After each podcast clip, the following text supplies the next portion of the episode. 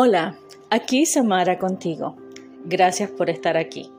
El episodio de hoy se titula El ojo del huracán. Cuando la vida se acelera, hay que ponerse el cinturón bien puesto y seguir el viaje con la mejor actitud mientras se pueda. Era la mañana del 17 de septiembre y ya teníamos la noticia que el huracán Fiona, categoría 1, iba a pasar por el sureste de Puerto Rico. Mi última experiencia con un huracán fue George en el 1998. En ese momento también las circunstancias eran diferentes porque lo pasé lo que sería la casa que consideramos la casa de la familia, donde nos criamos. Y la casa de la familia tiene un primer piso que es como un cuarto que está completamente eh, hecho de cemento. Eh, todo es cemento. Y pues por supuesto eh, era algo pues que uno se sentía muy seguro. A pesar de que siempre los huracanes, los sonidos del viento tan fuerte, también cuando escuchas la mayoría de las casas por donde yo vivo son de el techo es de aluminio lo que le llaman las planchas de zinc o planchas de aluminio.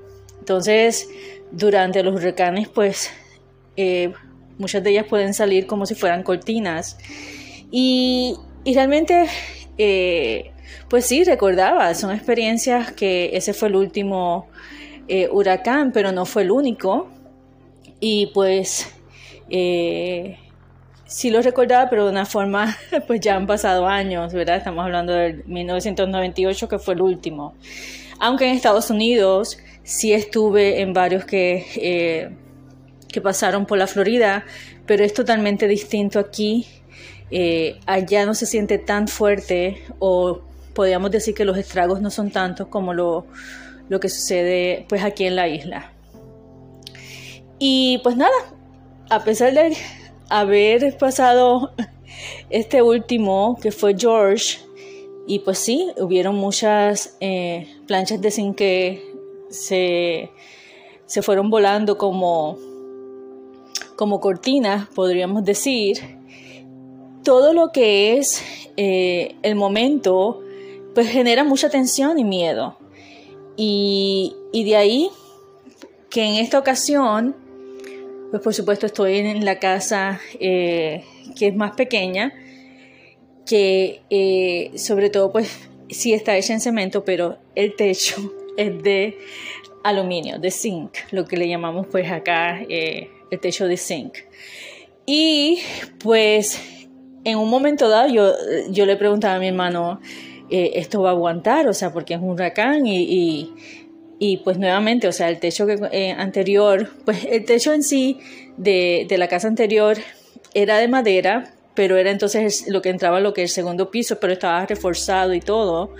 Entonces, eh, antes de que se fuera ese techo, se tenía que ir la casa en sí. Entonces, en esta casa que estoy en este momento, pues eh, es una casa bien pequeña y el techo es de aluminio.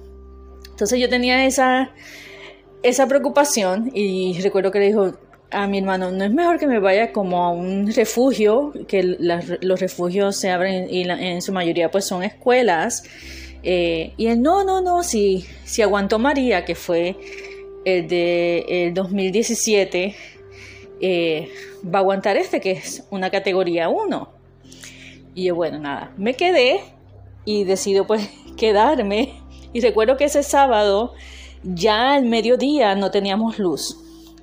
Y no había caído ni chispa de agua y ya no había luz. Entonces ya eso para mí decía, wow, ya comenzó eh, pues lo que era pues el estrés a causa de, la incertidumbre que nos lleva pues al miedo. Es una realidad eh, como ser humano. Porque el sistema iba a pasar en la noche y en la madrugada del domingo. Y realmente yo siempre he pensado, eh, no tan solo los huracanes, cualquier tipo de, desastre eh, climático, que se hace más, puede haber más estragos en la noche que si pasara durante el día.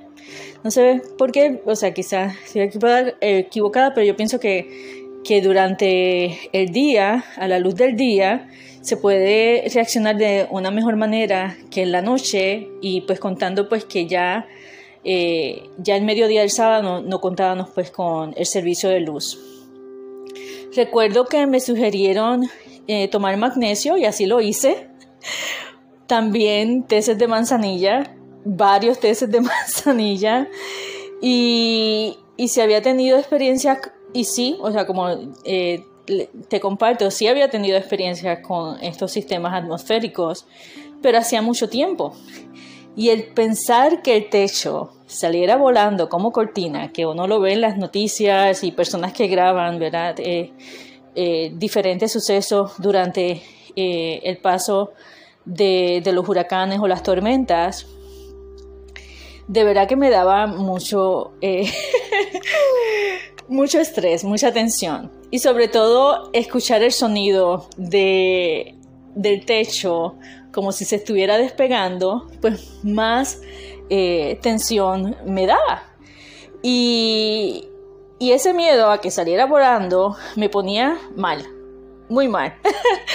y recuerdo que durante el tiempo de trayectoria no dormí para nada fueron las horas más largas. Y cuando chequeaba el radar, que pues de verdad me, sorprendía que tenía acceso a la internet y podía chequear el radar de AccuWeather.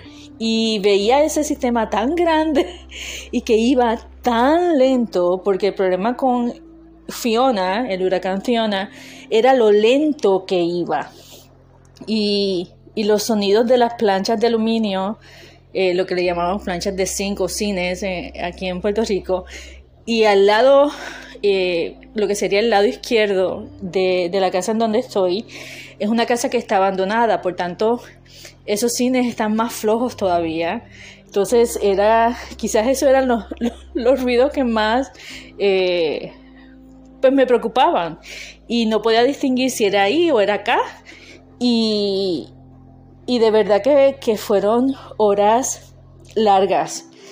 Y, también, o sea, era como decir, o sea, ya se salieron, o sea, ya se están saliendo, o sea, eh, ¿qué hago en el caso de que salga? O sea, porque es algo pues que también no lo voy a ver.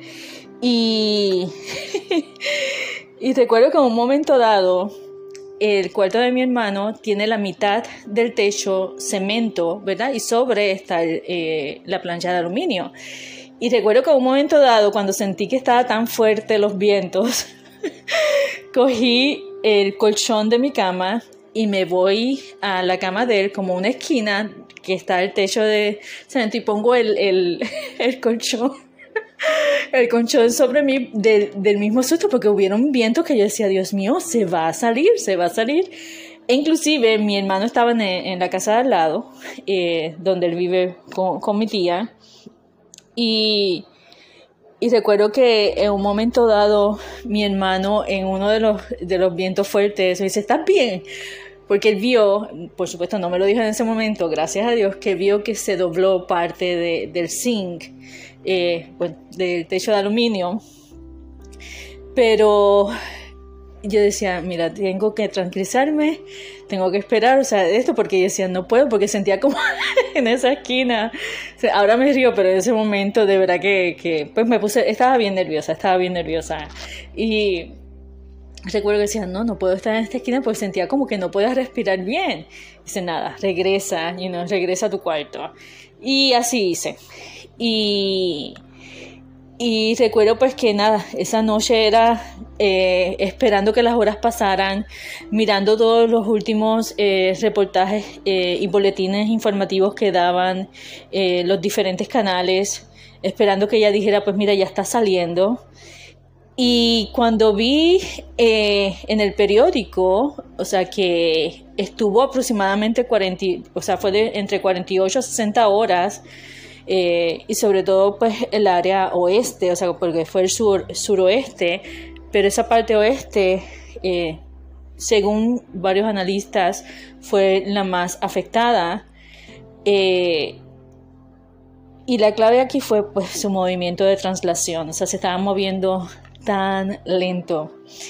Recuerdo que al atardecer del domingo ya las ráfagas de viento estaban minimizando y me sorprendí porque hubo un restaurante en el pueblo que estaba operando y estaba haciendo, yo digo que quizás estaba haciendo, eh, como dice, la época de Navidad, o sea, eh, porque estaba vendiendo almuerzo, estaba vendiendo comida. Y pues ese es un ejemplo más de la resiliencia boricua. Recuerdo que mi hermano me trajo un mofongo con pollo y para mí era como, no lo podía creer. Eh, pero fue tan abundante que, que me duró pues eh, para dos días.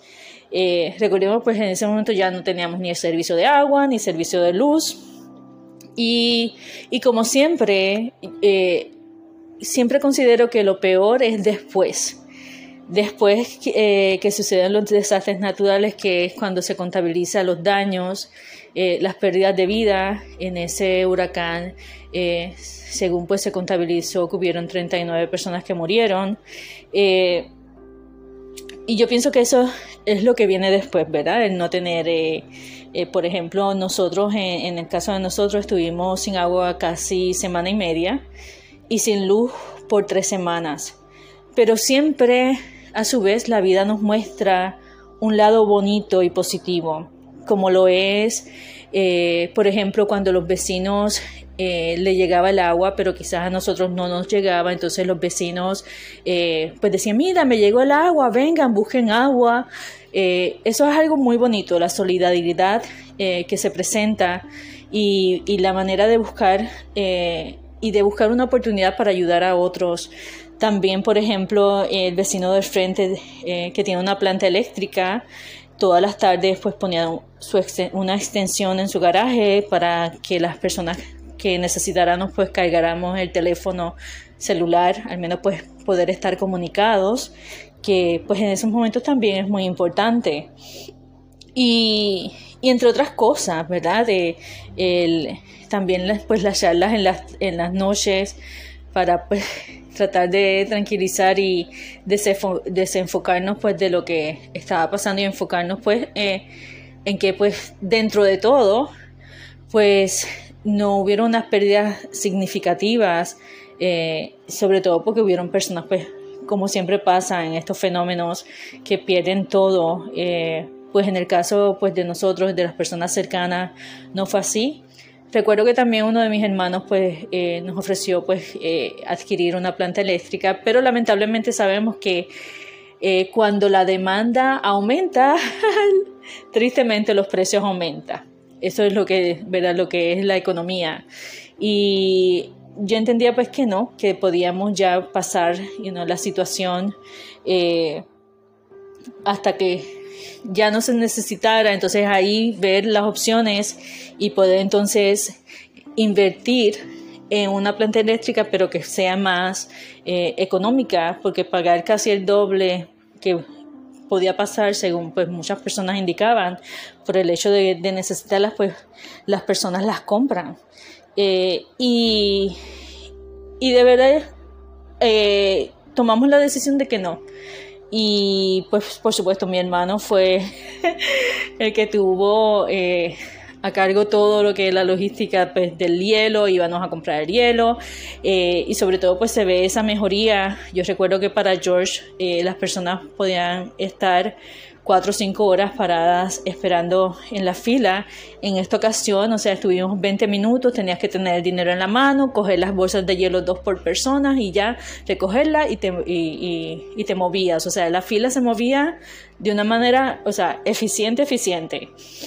Entonces ves cómo pues también eh, el enfrentar estas situaciones nos lleva a la resiliencia y a la creatividad y la oportunidad de hacerlo mejor eh, en una próxima ocasión. Y, eso se ve eh, en, el, en, el, pueblo, o sea, en la gente de, del país. Y en uno de los postes de donde vivimos se dobló y al día de hoy, estamos hablando ya casi cinco meses y medio, de, del paso del huracán Fiona y todavía el poste está doblado. Lo cual realmente puede ser, pues, es un riesgo para, para las personas que de momento se caiga completamente. Y, y lo gracioso o lo irónico de todo esto es que hubieron postes que en las calles principales se doblaron de igual forma y para la visita del presidente Biden para ver todo lo que había pasado, por supuesto le enseñan solamente parte. Eh, recuerdo pues que esos postes fueron arreglados todos en un día. Y, y, nosotros confiamos que estábamos cerca, pues qué iba a pasar con nosotros. Y a pesar de que se ha puesto en las noticias, se ha puesto en diferentes plataformas también en, eh, sociales, todavía el día de hoy el poste sigue eh, doblado.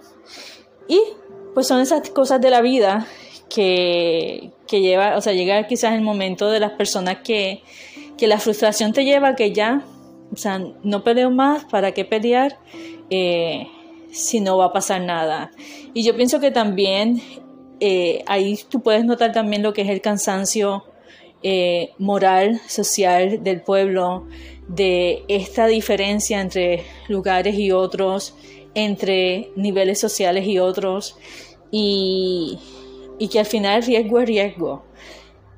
Pero esperamos que antes de que se cumpla un año tengan eh, pues la, eh, la iniciativa de corregir y arreglar ese poste que está doblado.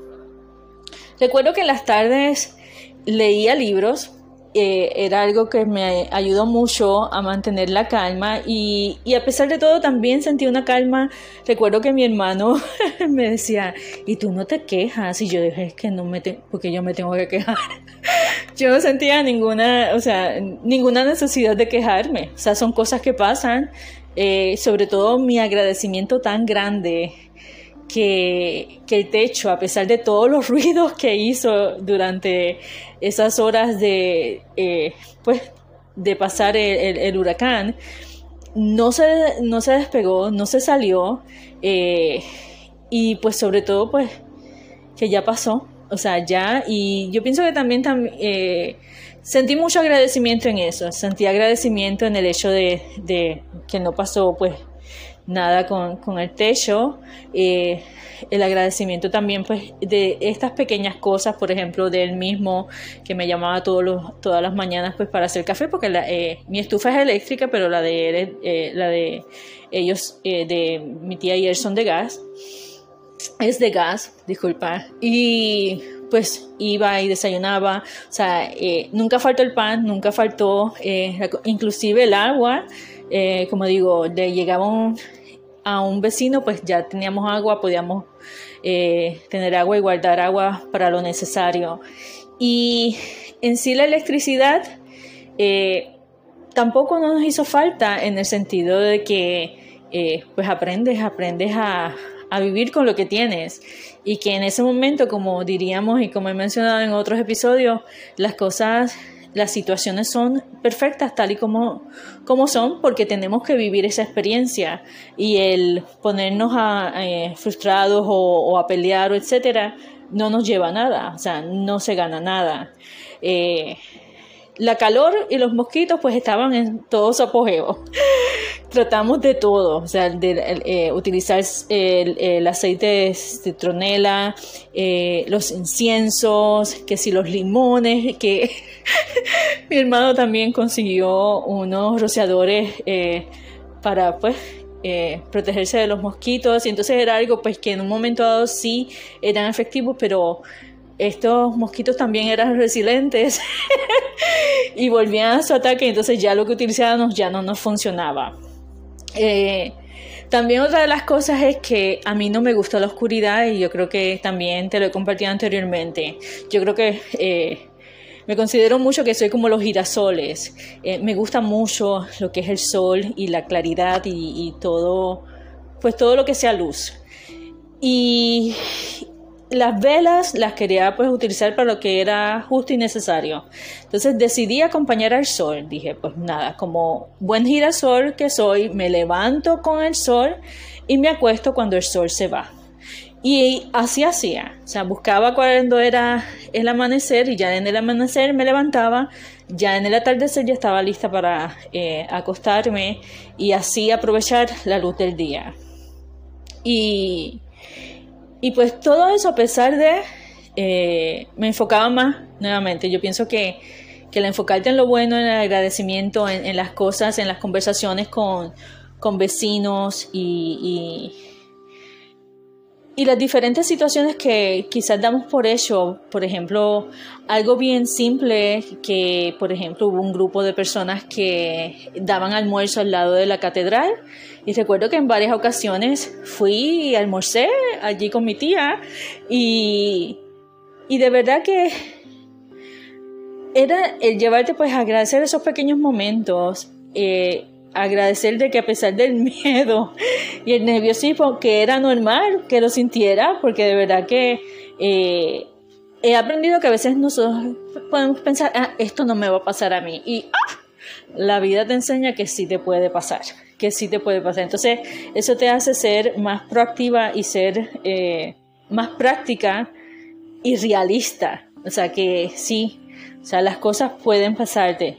Gracias a Dios no, no pasó, eh, pero sí, o sea, eh, el saber en, este subconsciente de que, o sea, nadie está exento, eh, es algo pues que también te ayuda a estar alerta y, y también pues cuando pasan las cosas, sentir aún más agradecimiento por, por lo que no pasó, aunque yo tenía como decían, que a veces nosotros eh, el 60% de las cosas que tememos no pasan. Pero, como siempre digo, yo pienso que también el miedo, eh, si lo utilizamos también para ser proactivos y estar alerta y decir, o sea, si pasa, ¿qué hago? O sea, entonces todas las opciones las tenía puestas en línea eh, en el caso de que pasara. Pero también como he aprendido durante todo este proceso que he vivido desde octubre del año 2021, he buscado siempre la quinta pata al gato y esta no fue la excepción. Y quería saber cuál era el significado espiritual de los huracanes, porque todo lo que sucede, he aprendido que todo lo que sucede tiene un propósito en nuestra vida, hasta un huracán, porque o sea, estamos hablando de, 1998, yo no había experimentado un huracán en la isla. Entonces, regreso y fue parte del plan el yo tener la experiencia con este huracán eh, Fiona, disculpen. Y me di a la tarea de buscar el significado espiritual de los huracanes y de verdad que me quedé patidifusa, como dirían, me sorprendió mucho eh, el significado porque me sentí muy identificada y me sentí identificada por el proceso por el que estoy pasando, lo que estoy viviendo en este momento en mi vida. Y aquí te lo quiero compartir.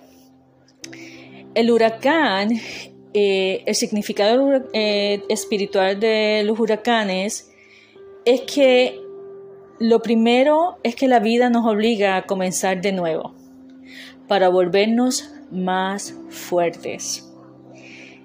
Que la vista del huracán, vista como espiral, es lo que representa el inicio de algo nuevo. Y los miedos que podemos sentir al atravesarlos son válidos. Pero lo más importante es que al final vamos a superarlos. Y también esta parte fue mi preferida y es por eso el título del episodio, que dice que en lo espiritual el ojo del huracán simboliza el corazón del alma. Y es el corazón del alma el que nos da la paz, la tranquilidad y la armonía que a pesar del caos que podemos estar viviendo en nuestra vida, y ese caos que puede estar a nuestro alrededor,